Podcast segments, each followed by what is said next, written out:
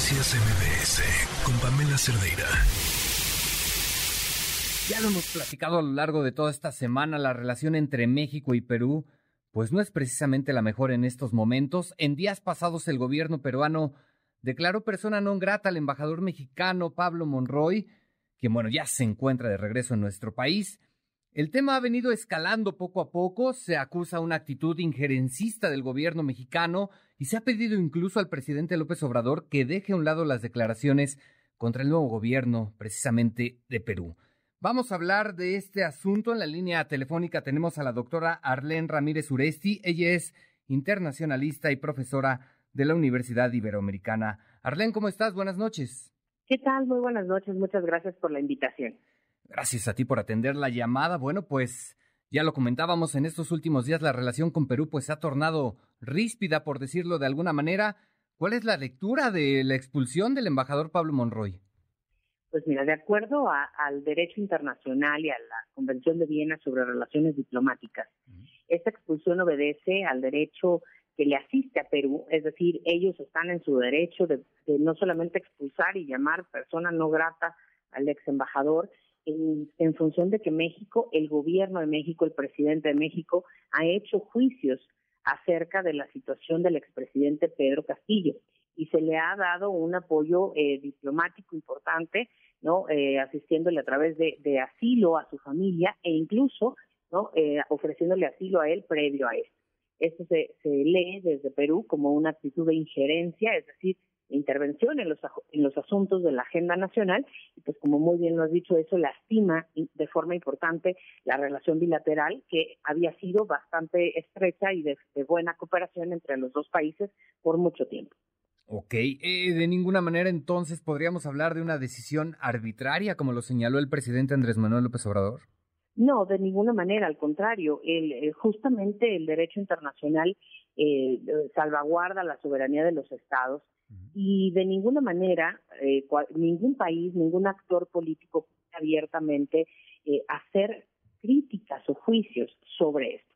¿no? Eh, México ha dicho muchas veces, sobre todo en este gobierno, que se hace referencia a la doctrina Estrada y que el principio de no intervención marca la columna vertebral de nuestra política exterior. Sin embargo, de acuerdo a la doctrina Estrada y a ese principio de no, de, no intervención, pues México no tendría que hacer ningún pronunciamiento ni a favor ni en contra y por el contrario tendría que establecer relaciones cordiales con el gobierno que hoy ha decidido el pueblo peruano tener o cualquier otro gobierno del mundo.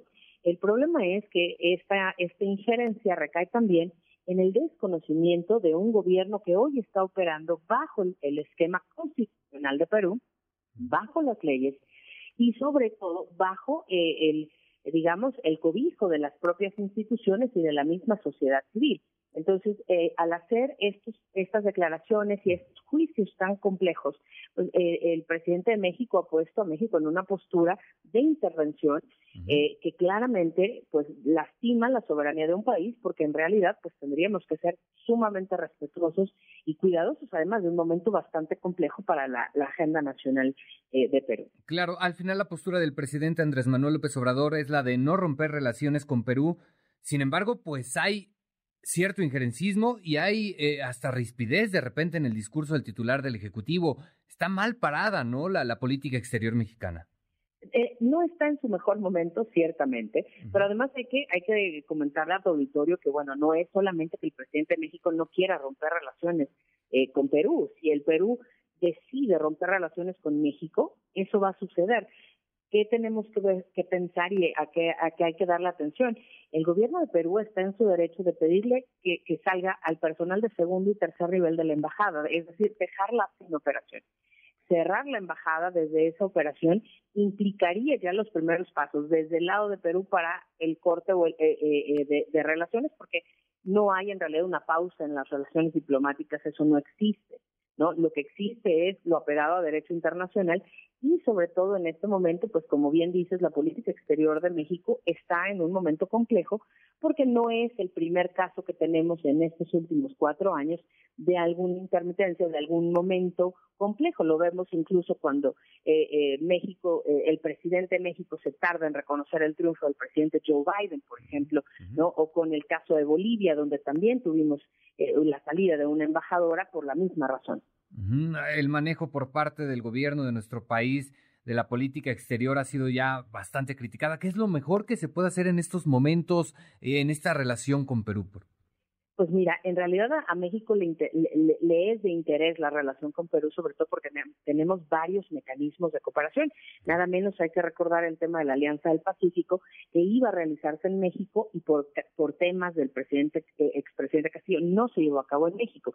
Hay muchos temas de cooperación regional que México y Perú atienden de manera conjunta. Entonces, lo que, lo que debería ocurrir es que debería bajar la atención primero desde el discurso, es decir, eh, desde, desde la presidencia de la República y desde la Cancillería, tendría que haber una nota de disculpa por esa percepción de injerencia.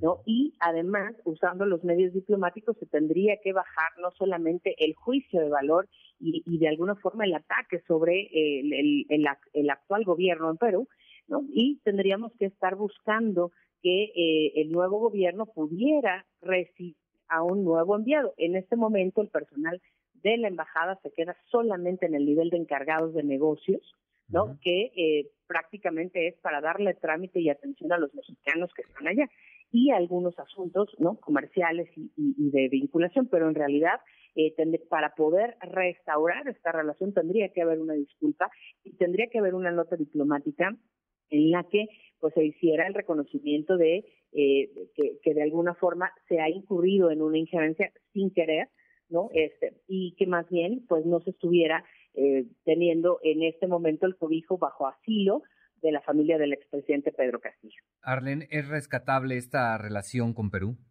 Pues eh, así como se ve en este momento es difícil, porque no se ha retractado el gobierno de México y sigue eh, el asilo ya se concedió a la familia del expresidente y por la especulación que hay en torno a la misma esposa del expresidente Castillo, que parece que tiene también algunos temas por ahí eh, eh revisándose eh, por temas de corrupción y demás, ahí claramente hay una injerencia y tendríamos en todo caso que permitirle el regreso de esta persona a su país para que enfrente lo que sea necesario en caso de que se le llamara y eso sería una muestra de buena voluntad. Si eso no sucede, difícilmente podría avanzar la relación. Bueno, estaremos pendientes de lo que ocurra. Arlene Ramírez, muchas gracias por tomar la comunicación. Al contrario, muchas gracias a ustedes por la invitación. Muy buenas noches y felices fiestas. Buenas noches, felices fiestas. Noticias MBS